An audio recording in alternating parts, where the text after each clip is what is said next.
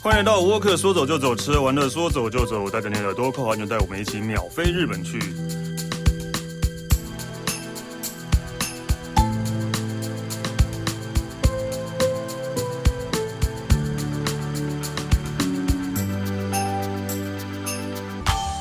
嗨，大家好，我是史丹利啊。今天我们来聊日本，然后那个我们今天来聊日本的那个来宾跟之前不一样，算是呃这个节目的菜椒啊，对，菜皮巴还新 人，是是我是菜新皮人巴，让我们欢迎气死。嗨，你好，我是启思，对，其实我跟其实认识很久了啦，对，然后十多年了吧？应该有吧。然后因为那个这一集我们要聊的是咖啡，但我们其实我们会认识，应该也是喝咖啡是认识的吧？对啊，我们在东区对的咖啡厅，已经然后消坐，失的咖啡店，诶对消失了嘛？哦消失了对消失了消失很久了，对，已经消坐失着。坐着就认识了。对对对，就是因为我们两个都是常客，然后这样做着做着，然后就认识了，然后就认识到现在。对，但是因为我是不知道那时候是不知道，其实是一个那么爱喝咖啡的人啊，我以为他都只是去那边聊天啊、把妹什么之哎类的。，那边有 妹吗？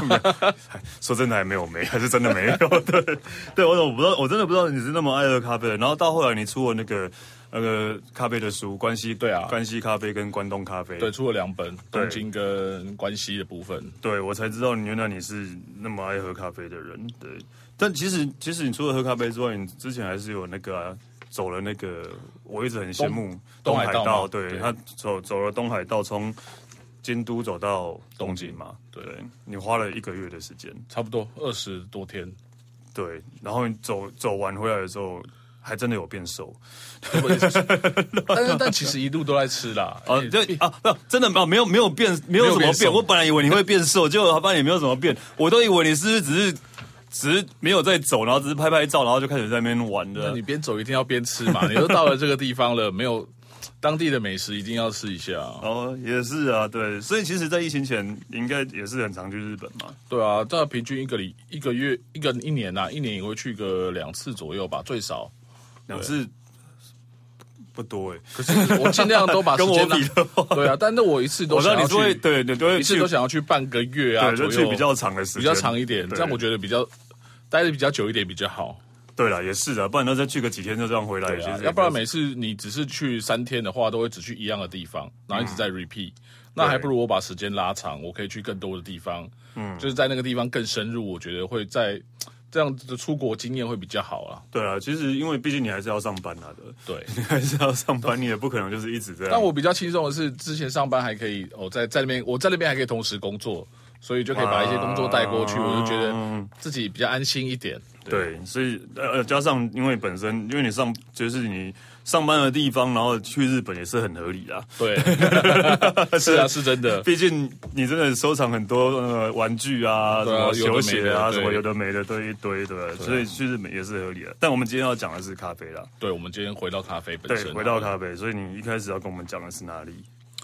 呃，其实我觉得我会喜欢咖啡，就像史丹利刚才说的，也不知道我喜欢咖啡。嗯，那其实我们认识的时候，其实我觉得那个时候台湾咖啡还没有这么的丰富多文化，那时候对两对对千年初期，两千年多嘛。对那个时候其实台湾的咖啡大部分都是，呃，要不然就是那种很古典的那种咖啡，要不然就是很。时候有星巴克了吗？有吧，那时候有来对那时候有还是有星巴对克。对我说除了独立咖啡厅之外的话，嗯嗯那要不然就是那种很传统的那种很欧式欧式的那种啊精品咖啡有没有精品的？咖啡对，那一然后种里面放着古典乐啊，要不然就是那种设计人会常常待的咖啡厅。对然后那时候咖啡馆也没这么多，我们看可能大部分都集中在东区什么之类的，嗯然后可能开到深夜啊，或者是很多人在里面抽烟聊天对啊，那时候还可以室内还可可以抽烟，以烟对嗯对，然后就会待在那边待个很久。然后我们就是在这个这个年代的咖啡厅里面认识的。对那其实后来，呃，时间往后嘛，然后后来到第三波咖啡潮流的时候，差不多二零一五年、二零一六年的时候，那个时候世界的咖啡才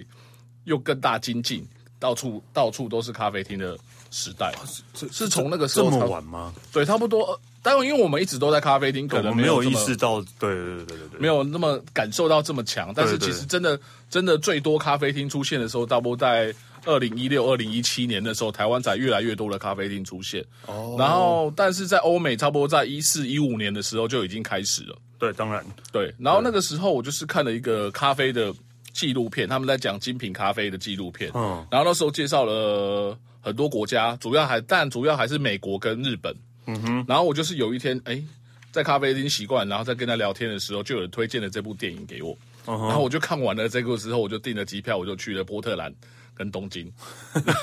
然啊，后因对，为对，会呃呃，就波特兰也是那个文文青咖啡店的对聚圣地，对对对对对，那因为那部电影最主要的地方就是从波特兰开始，然后讲了东京几个小小店，哦，对，然后我就哇，我就看了这部片，我就有感而发，然后我就订就了机开票始就跑去了，东对京，对，然后我就去了，我先去波特兰，然后顺便反正转机嘛，我就顺便飞了东京，嗯所以我一口气把那个电影里面的所有能去的咖啡厅我都去过一轮了，所以就是因为这样，你才开始就是去就会更深入研究这些东西啊。 OK，对，就会更想去更发掘更多更多的咖啡。嗯然后到了差不多一六年、一七年的时候，哇，那是呃一五年、一六年的时候，那时候日本的咖啡厅大开始那个爆炸性的增加。对。说真的，好像真的是这样。日本的咖啡厅是那个对时候开始的。我哦那时候真的是爆炸性增加，走到除了除对对了对传统的之外啦，我觉得传统的咖啡厅还是很多，但是新派的这种讲求手冲啊、豆手冲啊，然后产地豆啊这些都这些的咖啡馆，就是越来越多。日本真越来的越是多啊嗯还，我记得是蛮后面才开始的啦。对，而且日本早以前是把那个咖啡店跟咖啡是会对咖啡店、咖啡还有吃茶，对吃茶店，屋对吃对茶店，对，就大家每次有时候想要喝咖啡，然后想哎找个咖啡，其实那是吃饭的地方。对咖啡其实在日本的咖啡是吃饭的地方，对对对。然后那个吃茶店才是不是喝茶是喝咖啡的喝地咖方，啡的地方，对对对对。虽然是都喝得到啦，对对，但是那种氛围感觉是不一样的。但我有认过日本人说吃茶店跟咖啡有什么差别，他们的极普遍的认为都是觉得哦，这只是一个老派跟新派的说法，嗯，就是吃但茶店跟。我觉得咖啡又跟咖啡店店是不一样的啊，哦，对，咖啡跟但是后来的新的是 coffee 这种对啊，模式比较不一样，这种就是很讲究咖啡的部分。对，可能他真的只卖咖啡嗯对，没有卖什么对对餐对对对。但是我觉得在日本的时候，你常常喝咖啡，嗯，其实就是想去那边吃的轻食啊，这意大利面啊对，或者是吃个东西填饱肚子而已。 对。但是我们不会去咖啡店，对对对，填饱肚子吧，对吧？就是会吃一点东还西是会啊啦，对啊吃一对啊个小甜点这对对对样子。对对，也是啊。好了，所以我们那个你的说要介绍东京的咖啡店开始对，。我们就是今天就简简单聊聊咖啡厅开始啊。嗯哼，对，那我觉得第一站的时候，我觉得以咖东京的咖啡新的起源，新的这一波起源来说，我觉得一定要去的地方就是青城白河。真的耶，欸真的欸耶，那个蓝瓶在那边，不是巴掌对，在那边开了之后，千城白河变成一个咖啡的那种聚集圣地之类的那种对感。，而且我觉得日本的咖啡的盛况也是跟 Blue Bottle 有很大的关系。好像是对，对，不然后因为 Blue 开 Bottle 了把，对，嗯，这这波新的咖啡潮流推到了世界的顶尖了之后，然后他就来了日本第一间的海外分店，对。然后就开在青城白河，要不然这里本来就是一千个城白河本来就是一个呃，你叫什么？也不用说鸟不生蛋啊，这是一个比较偏僻呃工业，它对就是像以前的工，它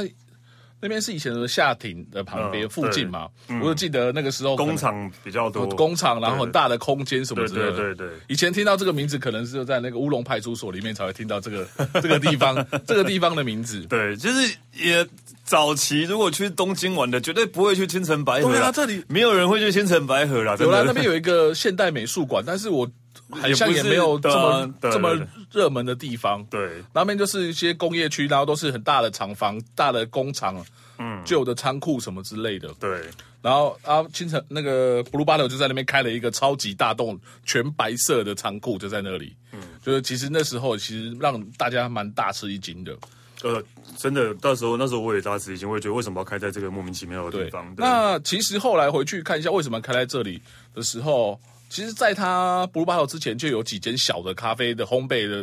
工厂在那附近，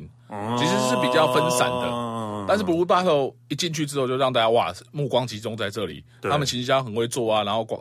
那个媒体杂志很会做，所以都在那边拍摄。所以慢慢的让旁边的一些咖啡店咖啡店也跟着就有跟着名起来。来啊对了，对。所以变成真的千城白河，真的变成一个咖啡店聚集的地方了，对啊，对啊，又因为 Blue Bottle 的关系的，对，就是那里说呃，就那里其实慢慢的就有发展起来更多的。观光产业吧。所以你对去店过越来越多。哦几次啊？Blue Bottle 那个千层百合的 Blue Bottle，清晨白河的 Blue Bottle 我去过三次左右吧。是真的好拼哦你，对 你好拼哦那。但但我觉但得其实后来在东京，我开了很多新的分店啊。对哦可是我觉得他南们京三店我也觉得不错、啊。 哎、我觉得他们其实很棒。对啊他们我觉得 Blue Bottle 在日本的经营模式比较跟国外比较不一样，因为我记得他在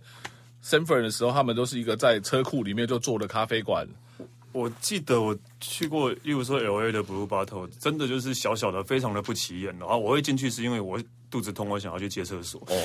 他会借你厕所吗？啊对我就会点咖啡，然后说要上厕所，然后跟他拿钥匙的。对对对 就就是因为这样我才进去，不然的话你真的不会去注意到就是 Blue Bottle 的啊、对啊！然后然后到了日本之后，我觉得他就是，我觉得日本人对这个包装这些太厉害了，他们找了很多厉害的设计师，然后为每一间店都做了一个不同氛围的模样。嗯哼，像我自己很喜欢，呃，中目黑边边有一间，它是一个。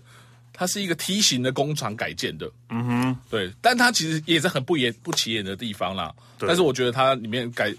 就是把一些梯长得梯形的工厂，然后做的非常十分简洁有力，然后白色灰色的，嗯就是一贯的我没去风过格那一家对对，但是那个其实走起来有点远，嗯，对，所以你不太会去，不太会去那些地方。对。然后我记得他后来还有跟 Nigo 合作，对啊对，有跟对 Nigo，然 Nigo 后有一个 Nigo 开他的店，就有开 Blue Bottle 在他的对，店里呃，面，京都跟东京都有，对对对对对而对，且都还有卖限定的限定包限定装的商品，对。包装，对。好了，我有为了那个东西去买买一些手冲壶之类的 东西，哎，我我知道，因为我朋友也是这样，对，其实是蛮帅的啦。呃嗯，OK 就是啦把这个包装成另外一个，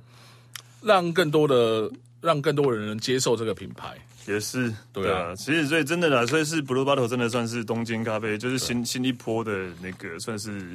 一定要去朝圣的地方了吧？对啊对啊。嗯然后呢，附近其实还有其他的很棒的咖啡，然后例如有一个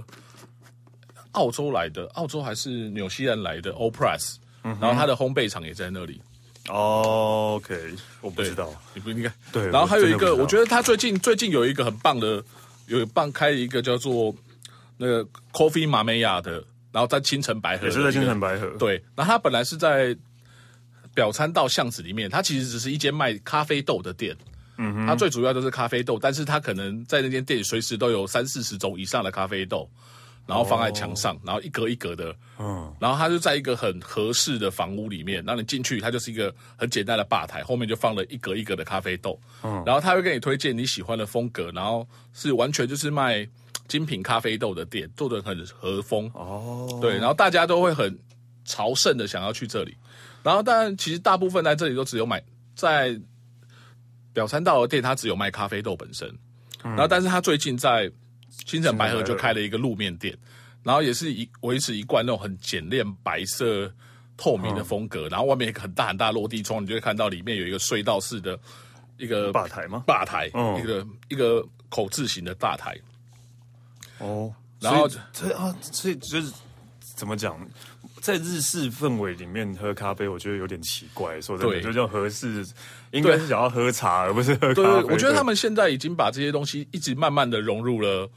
把日日日本本的跟美国这种把传统欧美的咖啡文化融合在一起，日本里面有自己的风格。对好像也 OK 啦，对啦，好对啊，像反也正就是 OK 啦。我觉得是慢慢的品尝每一杯咖啡，就跟日本在喝茶一样，嗯你咖啡是要坐下去慢慢品尝的，对，因为它把它做的呃，这更有质感、有高级化，然后讲究每一个产地、每一种烹煮烹煮方式。是该怎么讲啊？是其实我觉得日本人这一方面真的。呃还蛮反的， 但是就是，但是我觉得就是把我们生活对的啦东西把它再更精变致、对精更致、有趣细一致点啦，对啊对对对了，就是以让日本不是有茶道嘛，以后可能就会有咖啡道之类的。对对，我觉得现在已经有这个路数 了。然后除除了新式之外，很多老派的店家也慢慢在转型，嗯哼，对，转型成这种新的路数。对，嗯，例例如，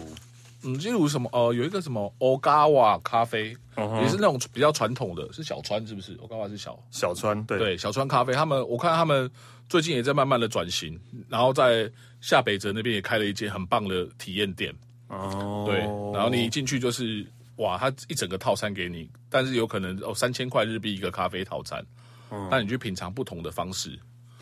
所以我突然在想啊，我反而去日本好像没有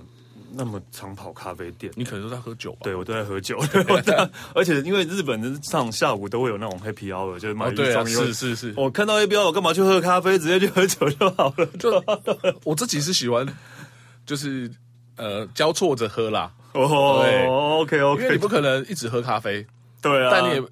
一直喝酒好像可以，但是我就不会一直去喝咖啡。对，然后加上我老婆也是，所以我们大概每次在日本大概逛到下午三点就开始在找黑啤酒的店了。就我们当天的行程就开始啊到要处再喝都酒有 啦，到处都有。对，啊对，到处都有，对对啊，很多那种英格兰、那种苏格兰酒吧的都有。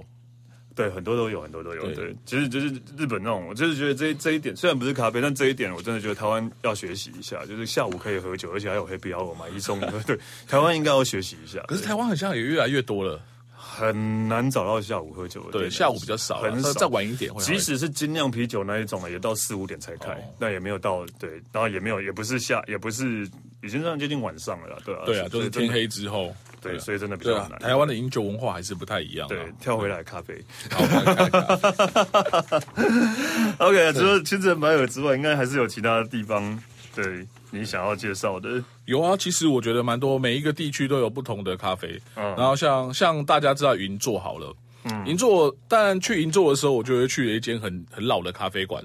它叫做那个琥呃咖啡琥珀，嗯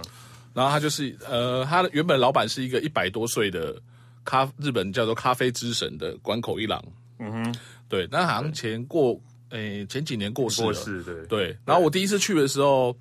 我第一次去的时候看到他老人家就坐在坐在门口，他有一个专属的小房间，然后在里面看报纸。然后他时不时还会出来跟大家晃一下，打个招呼，然后可能在烘豆啊，或者是东哦摸、东摸西摸一下。嗯那其实主要的店里面也是已经交给下一代在打理的啦。哦，对，前几天才看到有人在里面有播啊，我对们啊的朋我友们一的朋去友对，他第一站就去 了。对啊第我一想站说就，哎，奇怪，为什么大家现在都在日本了？对对对，我前天有看到的，对，他的第一站，他的第一他，站就他去到那日里。本第一站就去这一家对，琥珀然咖后啡，它对，它最有名的一杯饮料是琥珀女王，嗯对，然后它这是一个呃冷咖啡，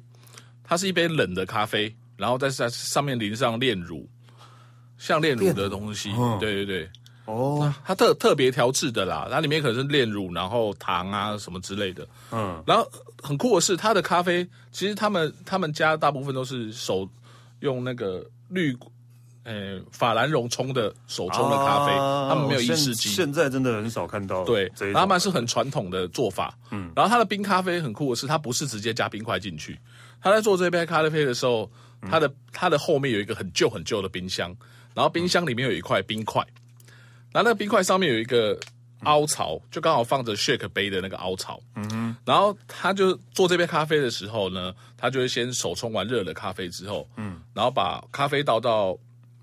那个雪克杯里面，然后再把它放到那个凹槽里面，一直转，一直转，一直转，一直转，一直转。然后他用那块大冰块去把那杯咖啡冷冷却到哦凉的部分，对，哦，然后再倒回来是杯子冰，块有一个草，然后可以放雪克杯的，对，，然后他就在那边转转转转转，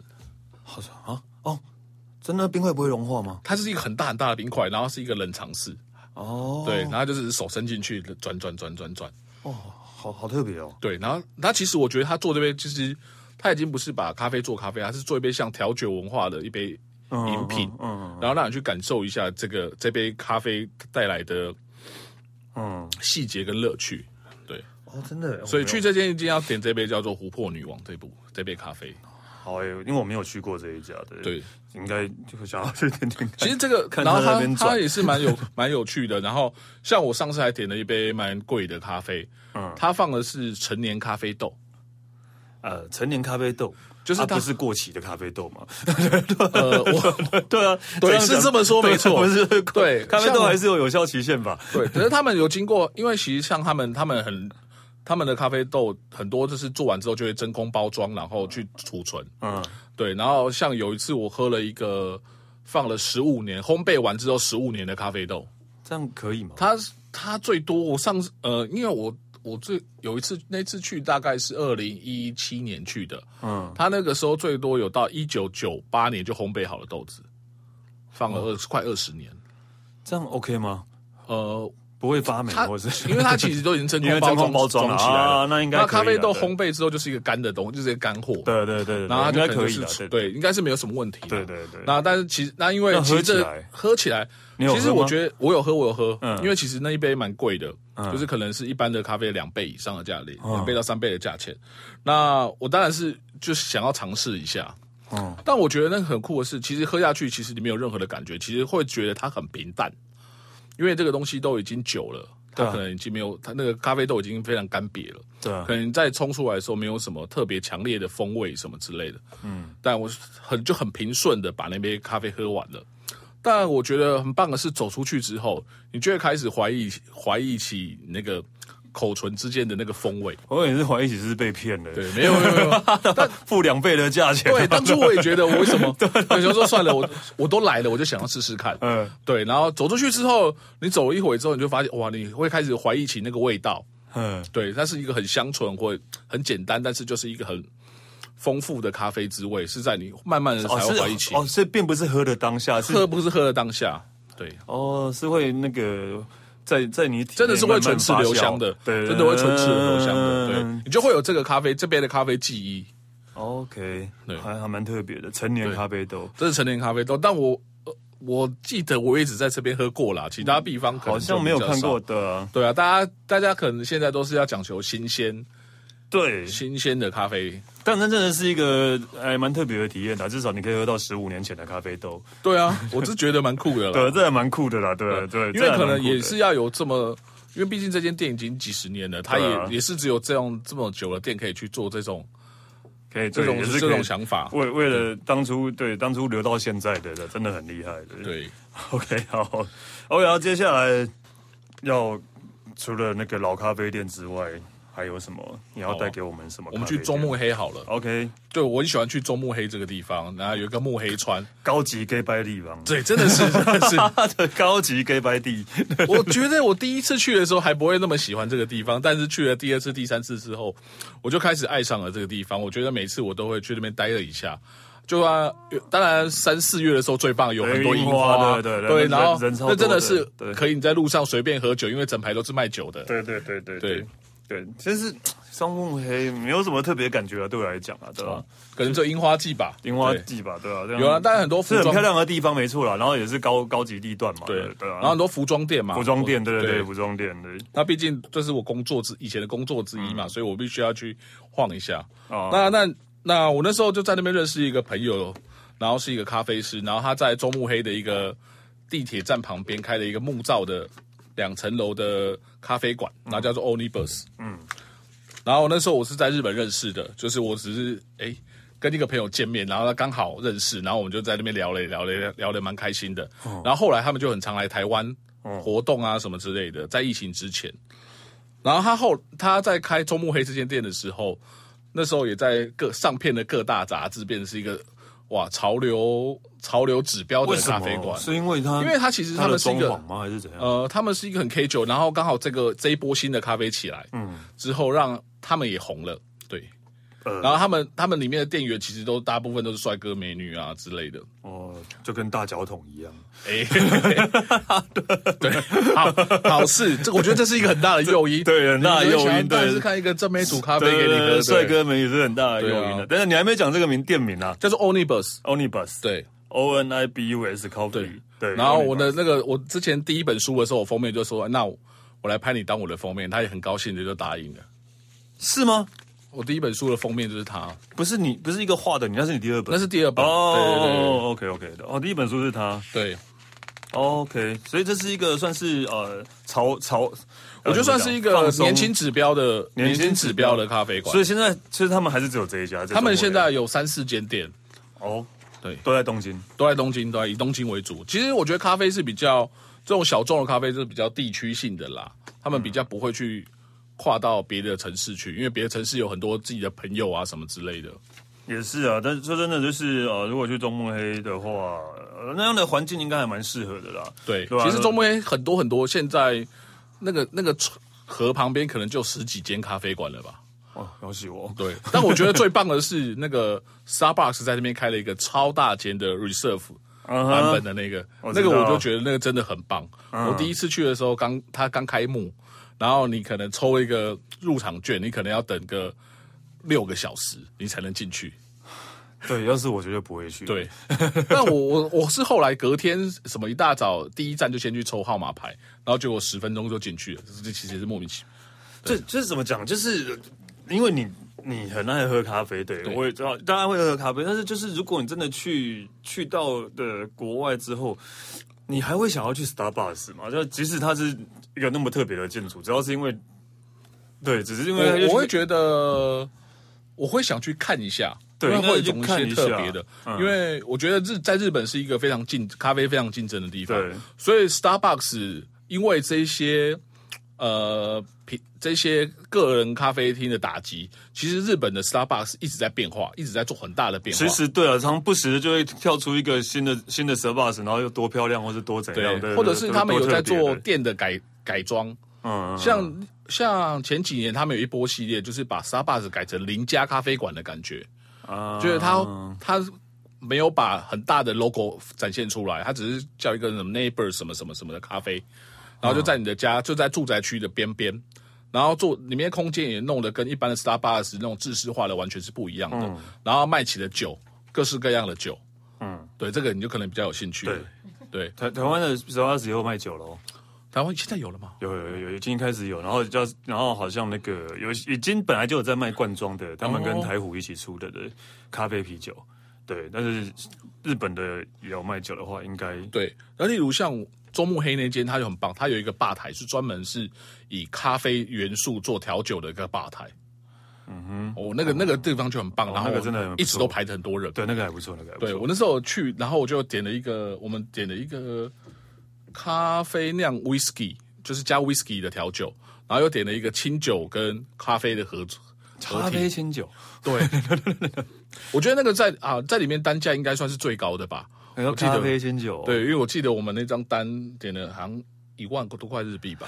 然后我们就三个人，两三个人三杯，一个人三个人快三杯一左杯右。酒要一千块台币左右，对，对，就是，但是我觉得就是你喝起来，然后你那时候刚好刚好那时候是樱花季，哦然后我们出来户外很棒不一样啦，在那边在那边大家都在下面看樱花，但是你坐在 Starbucks 的时候，坐在那间 Reserve Starbucks 的时候，是你从上面往下看樱花，哦。你那种感觉完全是不一是样的不。一样啦，对对啊，对啊。如果有配樱花的话，不要说 Starbucks，就是一咖啡都 OK 啦。对， OK，好， 觉得中中目黑真的可以去啊了，中目黑真的可以去啦，中目真的很棒啦真的很棒，真的很棒的，这是对。然后你只要那个钱准备多一点，毕竟那 边那边消费 是那边消费是蛮高的，真的对蛮高的。对对，，好，那关东结束了，我们到关西好了。对。关东结束了，我们移动到关西，因为、哦、我以为你为关东讲一集，关西讲一集，为什么要干嘛干嘛浓缩成一集啊？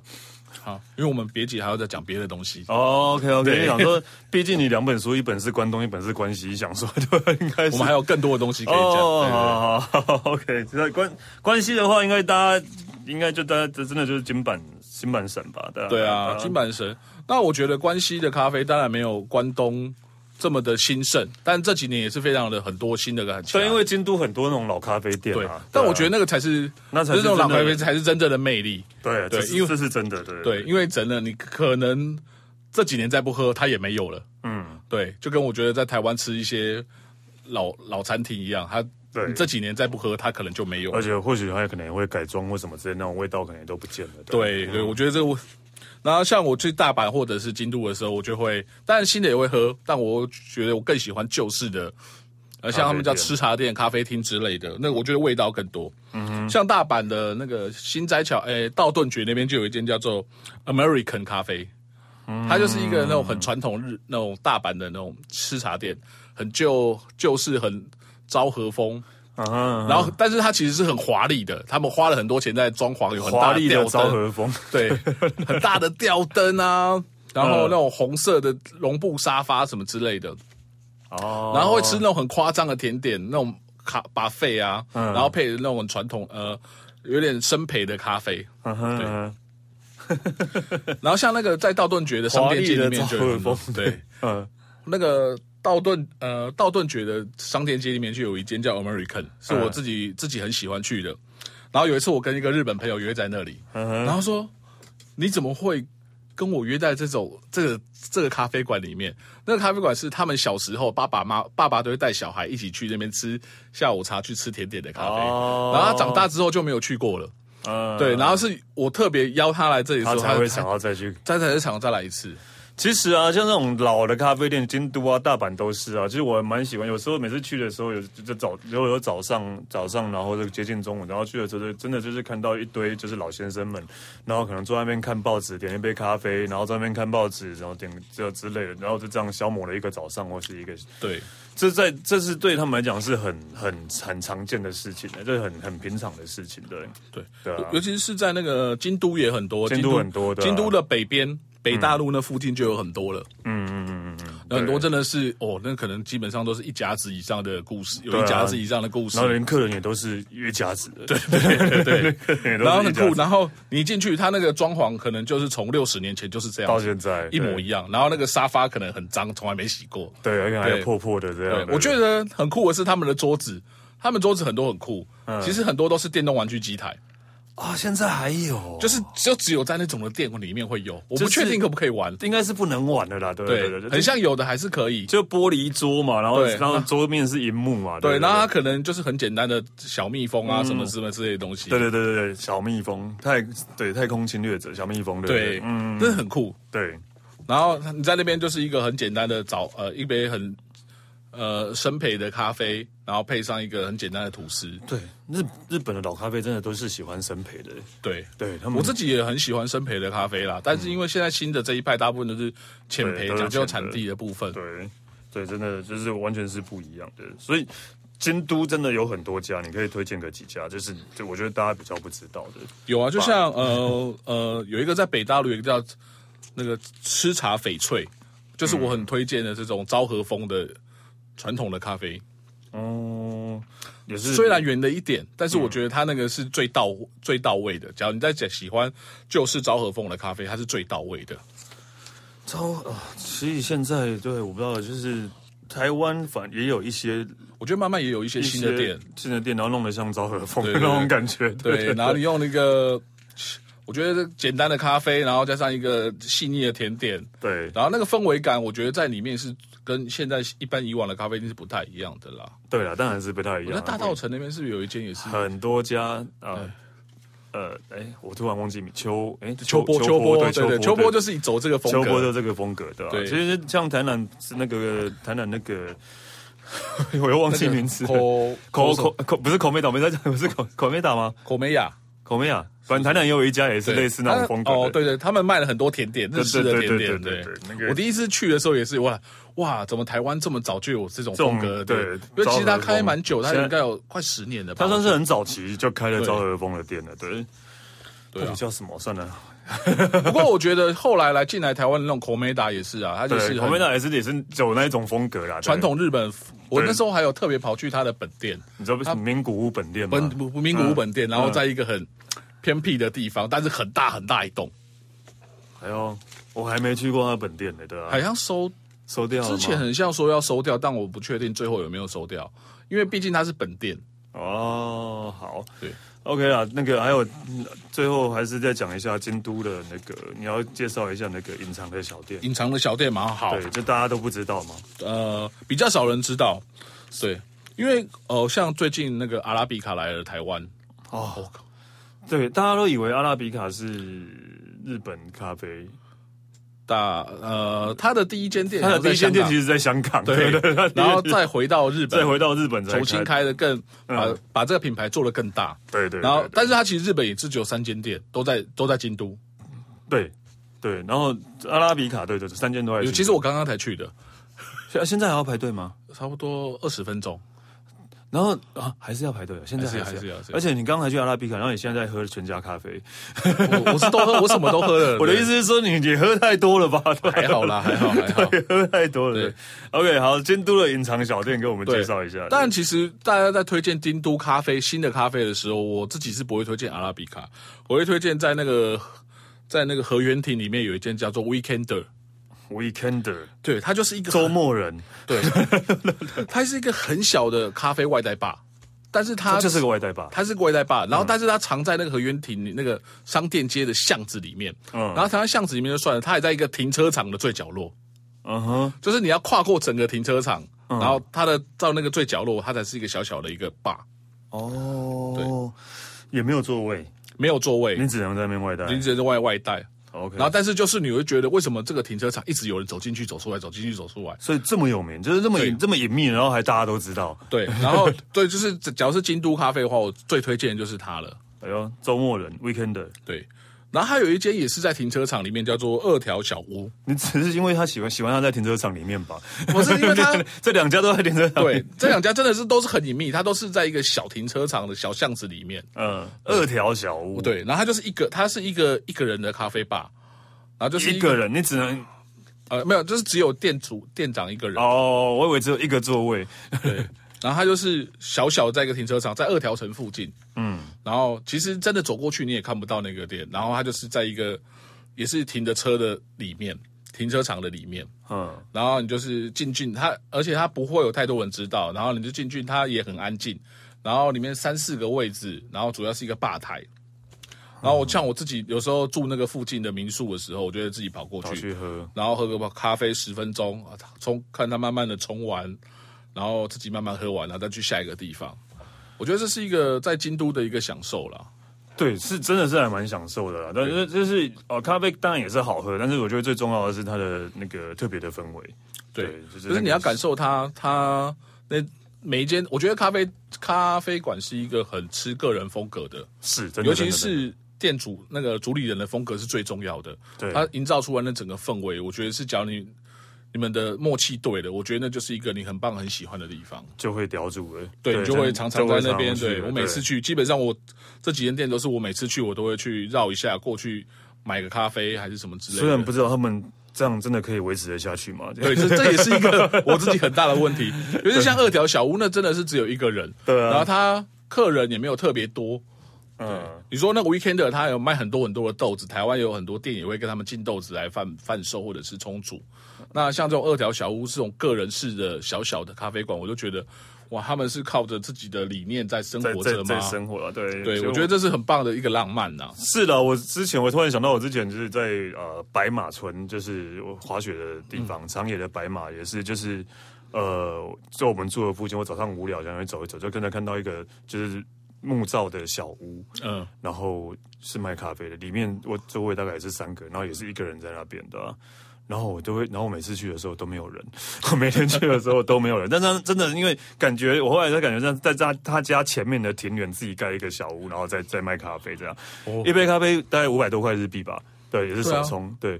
那我都觉得他这样是做兴趣的吗？生存得下去吗？但是真的，我就是因为很喜欢，我就每天都去。对，对，我觉得就是 match 那个碰掉对的，你就会想要去。我像我最近在发现，我在我最近在找资料，因为可能接下来要想要再去日本了，嗯，然后最近在找资料，我然后我在那个我发现有一间我自己现在最想要去的店，它是一个在京都车站附近，嗯然后有一个鱼市场，然后就有一个年轻人，他早上五点多开始开店，哦他就是在鱼市场边边的路边就推着一台推车，然后卖咖啡，然后就卖啊到八点八九点左右，